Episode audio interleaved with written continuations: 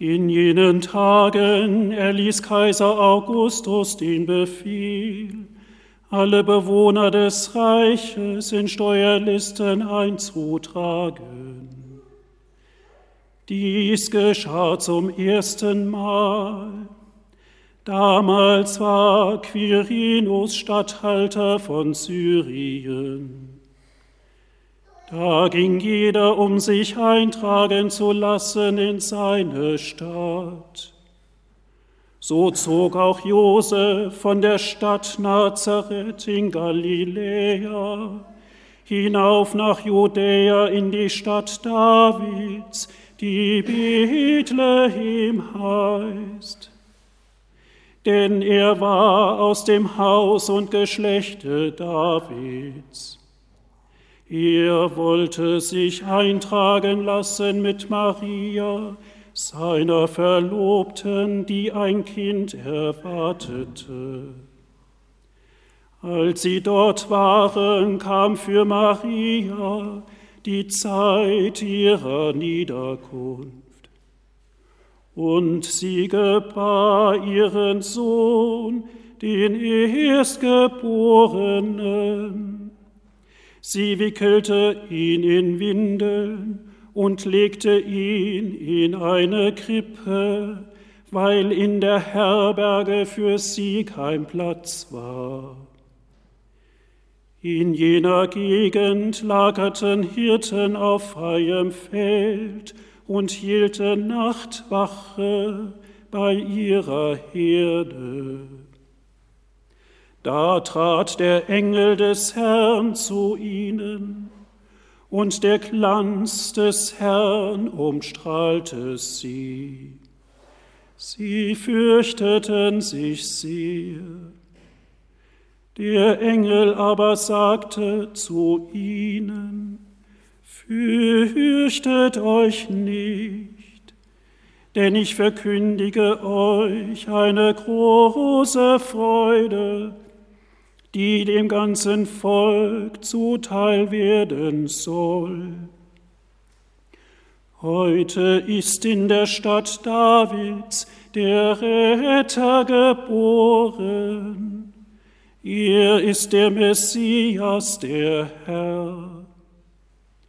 Und dies soll euch als Zeichen dienen. Ihr werdet ein Kind finden, das in Windeln gewickelt in einer Krippe liegt. Und plötzlich war bei dem Engel ein großes himmlisches Heer, das Gott lobte und sprach. Verherrlicht ist Gott in der Höhe und auf Erden ist Frieden bei den Menschen, bei den Menschen seiner Gnade. Liebe Gemeinde, liebe Brüder und Schwestern im Herrn, liebe Zuhörer, liebe Zuschauer, Corona schafft Angst und Distanz das Kind von Bethlehem schenkt Vertrauen und Nähe, also genau das Gegenteil, Vertrauen und Nähe. Wenn wir es einlassen, in Bezug mit ihm treten. Wie geht das? Wenn ich wirklich innerlich mein Herz öffne. In diesem Zusammenhang möchte ich Ihnen einen etwas eigenartigen Text vorstellen, der als Prolog in diesem Buch von ein Klassiker John Bradshaw, Das Kind in uns, wie finde ich zu mir selbst, steht. Der Originaltitel im Englischen heißt Coming Home, nach Hause kommen. Ich werde Ihnen diesen Text versehen mit diesem Bild am Ende des Gottesdienstes aushändigen. Er stammt von Robert Folgum und dort heißt es, ich weiß, was ich mir wirklich zu Weihnachten wünsche. Ich möchte meine Kindheit wieder haben. Niemand schenkt sie mir. Ich weiß, dass das unvernünftig klingt, aber was hat Weihnachten mit Vernunft zu tun? Weihnachten hat etwas mit einem Kind von ganz früher und ganz weit weg zu tun. Und es hat etwas mit einem Kind von jetzt zu tun, in dir und mir. Es wartet hinter der Tür unseres Herzens darauf, dass etwas Wunderbares geschieht. Ich möchte Sie heute Abend einladen, dass wir uns auf diesen Text einlassen, Sie und ich. Es kann durchaus auch turbulent werden, wenn manches in Ihnen aufbricht. Man sollte sich geistlich gleichsam anschnallen.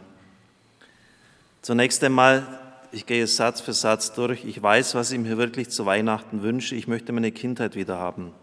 Niemand schenkt sie mir. Da ist offensichtlich bei einem Erwachsenen ein tiefer Schmerz über die kostbarste Zeit. Es ist die Zeit des Paradieses im Leben eines Menschen. Es wird für ihn rundum gesorgt, die irgendwie ganz anders verlaufen ist, die verloren gegangen ist.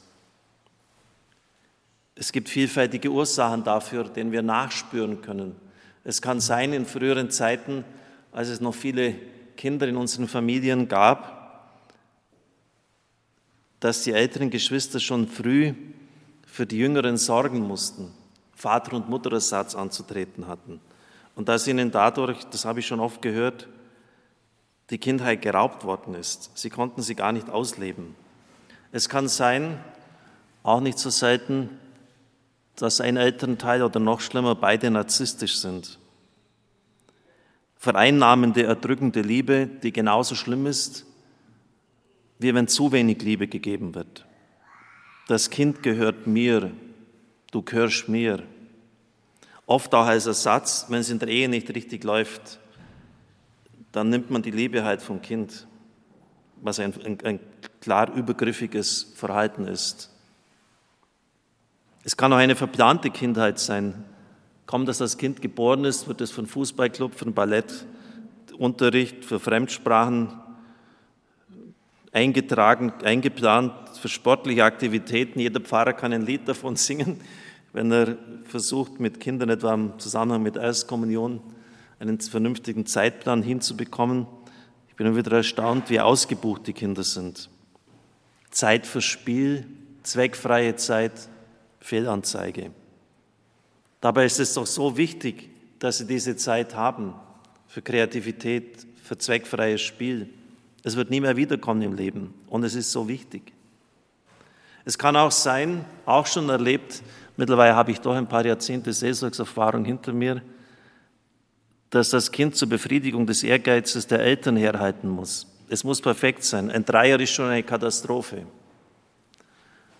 Und das äußert sich oft an dieser Perfektionismus, wenn da ein riesiger Druck auf dem Kind ist, dass es später einen Waschzwang bekommen kann.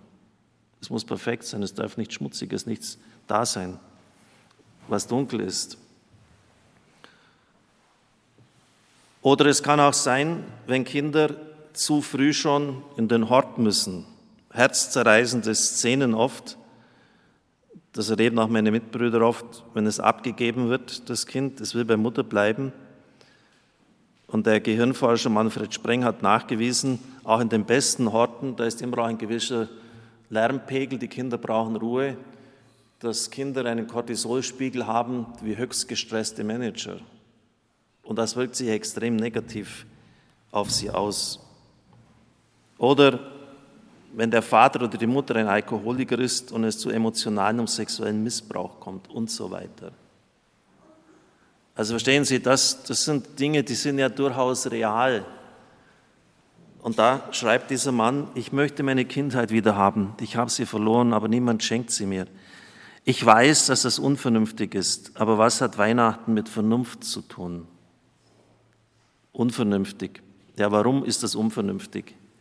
Weil das ganz tief in die eigene Seele eingeschrieben ist, was hier passiert ist, in unser Wesen. Es ist verankert. Es ist, gerade wenn es in der frühen Kindheit geschieht, ins Un- und Unterbewusste übergegangen. Man spricht im Bild von einem Brunnen. Da wurde etwas hineingeworfen und das ist ja noch im vorbewussten Stadium. Und das ist leider nicht so, dass es einfach nur am Brunnenboden bleibt. Das arbeitet in ihnen. Und man weiß oft nicht, man spürt, dass irgendetwas stimmt nicht, eine dumpfe Empfindung, aber man kann es nicht richtig ausmachen. Man weiß heute durch Experimente, dass wenn der Verstand gegen die Emotion steht, also so dieses wissen eigentlich, es müsste doch gut sein, ich habe sie eigentlich auch gut gehabt in meiner Kindheit. Es ist ein Kräfteverhältnis etwa von 1 zu 100. Ein Kräfteverhältnis von 1 zu 100. Das heißt, Sie können das nicht einfach nur wegdenken oder wegwünschen. Es wäre schön, wenn es nicht wäre. Es ist da und es ist sehr stark. Und was Sie brauchen, ist dann Lebenserfahrung, es ist Heilung, Therapie und natürlich, dass Sie entdecken, wenn es Ihnen gegeben ist, dahinter zu kommen, was da eigentlich die Ursache ist. Das ist dann die halbe Miete, wenn Sie wissen, was der Grund für Ihre Lebensunsicherheit, Ihre Ängste ist. Und dazu hat er in seinem Buch, ich bin es wirklich ganz durchgegangen, so eine Liste von Verdachtsmomenten aufgeschrieben. Auch ein, also es ist unglaublich, was die für Methoden haben, ein Schreiben mit der linken Hand, beim, Rechts, beim Linkshänder natürlich die rechte Hand, wo man sich ganz entspannt und einfach mal so spürt, was möchte sozusagen das innere Kind in uns mitteilen, eine krakelige Schrift, wo das dann aufgeschrieben wird. Oder ich denke an den medizinischen Direktor der Adula Klinik, den früheren Dr. Stadtmüller. Er sagt, ich hätte gern eine Videokamera oft dabei, denn wenn Menschen sagen, ich wurde nicht geliebt, um mich hat sich eigentlich keiner gekümmert, in dem Augenblick ändert sich die Sprache und die Mimik. Es ist das dreijährige Kind, das aus ihnen spricht. Es ist wirklich so. Und wenn einer viel Erfahrung hat, und da habe ich wirklich auch die Psychotherapie schätzen gelernt, das war früher nicht unbedingt so, dann kann er Ihnen das auf den Kopf zu sagen. Die Sprache ändert sich, die Mimik ändert sich, es spricht das verletzte Kind aus Ihnen. Und schauen Sie, das ist jetzt der nächste Punkt, den er schreibt. Weihnachten hat etwas mit einem Kind von ganz früher und ganz weit weg zu tun. Und es hat etwas mit einem Kind von jetzt zu tun, in dir und mir. Mit einem Kind von ganz früher und ganz weit weg. Das kann jetzt einmal das Jesuskind sein, das göttliche Kind, vor 2000 Jahren geboren. Es ist weit weg, ganz anderer kultureller Kontext, ganz früher. Aber es ist wahrscheinlich, dass er von sich selber spricht, denn es ist vielleicht meine eigene Kindheit und die ist ganz weit weg von mir. Und vielleicht werden manche von Ihnen sagen, ich stehe ja mitten im Leben oder vielleicht sogar in der absteigenden Kurve. Was soll ich mich mit der Kindheit noch beschäftigen? Das ist doch längst vorbei. Das kann man nicht mehr zurückholen. Das ist doch im Meer des Lebens versenkt worden. Und da darf ich Ihnen einfach mal vorlesen, was John Bradshaw hier geschrieben hat. Und darum ist sein Buch so wertvoll, weil er selber diese ganzen Erfahrungen gemacht hat und dadurch unglaublich vielen Leuten helfen konnte. Und er sagt, wenn Sie das wirklich jetzt tun, was ich Ihnen sage, dann kommt es zu einem Veränderungsprozess zweiten Grades.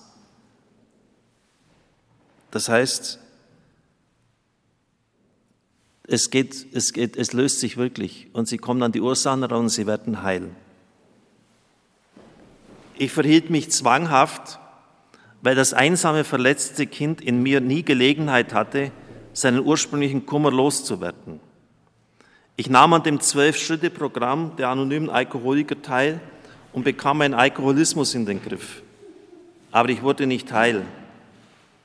Ich ließ alles über meinen Kopf laufen. Ich wurde Professor, Theologe und Therapeut und wurde nicht heil. Ich las jedes neue Buch, das mir in die Hände fiel, diskutierte meine Probleme in der Therapie, aber ich wurde nicht heil. Ich strebte in einer höheren Bewusstseinsebene. Ich lernte die Methoden der alten Schamanen. Ich befasste mich mit Heilung durch Energie. Ich meditierte, betete, manchmal stundenlang und ich wurde nicht heil. Ich arbeitete mich sogar an die höhere Bewusstseinsebene zwanghaft daran und wurde nicht heil. Ich wusste nicht, dass ich einfach nur den kleinen Jungen mit dem gebrochenen Herzen, der den Kummer über den Verlust seines Vaters, seiner Familie und seiner Kindheit nicht verwinden konnte, in den Arm nehmen musste. Ich musste mich mit meinem Urschmerz auseinandersetzen, Das ist das legitime Leiden, von dem C.G. Jung spricht. Die gute Nachricht, wenn Sie diesen Schmerz verarbeiten, erfolgt ein natürlicher Heilungsprozess. Trauer ist das Gefühl, das die Gesundung begleitet. Wenn man uns trauern lässt, werden wir auf natürliche Weise wieder gesund. Trauer umfasst das ganze Spektrum menschlicher Gefühle. Der Urschmerz ist eine Sammlung ungelöster Konflikte, deren Energie im Laufe der Zeit immer mehr angewachsen ist. Das ist ja das Blöde, das wird immer heftiger, das löst sie nicht. Das verletzte Kind in uns ist erstarrt. Es hatte keine Möglichkeit, die Trauerarbeit zu leisten. Und das löst dann die Veränderung zweiten Grades aus, sagt er, dass sie heil werden. Und das ist das, was er meint. Es ist ganz weit weg von dir, weil es vor vielen Jahren passiert ist. Und es hat etwas mit dem Kind von jetzt zu tun. Natürlich, das lebt in dir mit seinen Emotionen, mit seinen Schmerzen. Und das meldet sich, weil es heil werden möchte. Der letzte Aussatz von Robert Volgum in diesem Prolog von seinem Buch. Es wartet hinter der Tür unseres Herzens darauf, dass etwas Wunderbares geschieht, an Weihnachten geschieht. Zunächst einmal, wenn Sie ein Kind betrachten, es ist immer wieder faszinierend, wie ganzheitlich es ist. Wenn es weint, der ganze Körper, das ganze Wesen Kindes wie eine Träne, oft wegen einer lächerlichen Kleinigkeit. Wenn es sich freut, es kann noch staunen, die Welt entdecken. Es lebt im Heute, ohne Lebenssorge, ohne Lebenskampf. Die Eltern sind für es da. Und wenn Kinder nicht ganz und gar verbogen worden sind, sind sie wahrhaftig. Kinder und Narren sagen die Wahrheit, sagt man ja. Ohne Zweideutigkeit. Kinder sind Philosophen, sie haben ganz tiefe Einsichten oft. Sie lieben das zweckfreie Spiel und die Kreativität. Karl Rogers, auch einer der Großen seines Metiers, hat einmal mit Künstlern die psychologischen Bedingungen erforscht, wie ein Mensch kreativ sein kann. Und er ist genau auf diese Eigenschaften gekommen, die das Kind hat. Und er sagt, die meisten Menschen sind sich dessen, dieser Kraft gar nicht bewusst, weil sie im erstarrten Kummer ihres verletzten Kindes gefangen sind. Aber wenn man es gelingt, wenn es gelingt, das wieder zurückgewinnen und das Kind zu beschützen, meldet sich das göttliche Kind zu Wort und strebt nach Erneuerung. Für den westlichen Menschen ist Jesus Christus dieses Kind. Liebe Brüder und Schwestern im Herrn,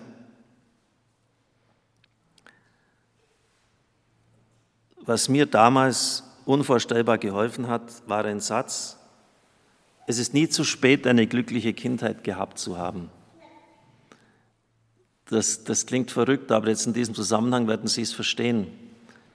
Weil man tatsächlich jetzt mit der Gnade Gottes, mit seiner Hilfe, auch mit dem, was ich Ihnen jetzt gesagt habe, mit, mit Hilfe dieser Wissenschaft oder der Psychologie, und wenn der Herr es einem zeigt, was die Ursachen sind, zurückgehen kann, Sie können es aufarbeiten. Und es war bei mir sehr, sehr heftig. Aus einem ganz einfachen Grund heraus, weil meine Mutter fast gestorben wäre bei Geburt meines Bruders, drei Jahre vor mir. Und während der ganzen Schwangerschaft hat sie die Ängste gehabt. Sie kann ja auch nichts dafür, dass dieses Kind, ich, auch wieder, das auch wieder schwierig wird. Und das hat sich auf mich gelegt. Und deshalb habe ich vor zehn Jahren die unvorstellbare Gnade gehabt zu erkennen, da hilft jetzt nicht mehr Gebet, auch nicht der Beichte und Sakramente, so wichtig die sind, um Gottes Willen, war wesentlich. Aber ich brauche auch einen, der sich auskennt und der mir helfen kann, das zu ordnen. Und das hat mich, das war für mich unglaublich segensreich.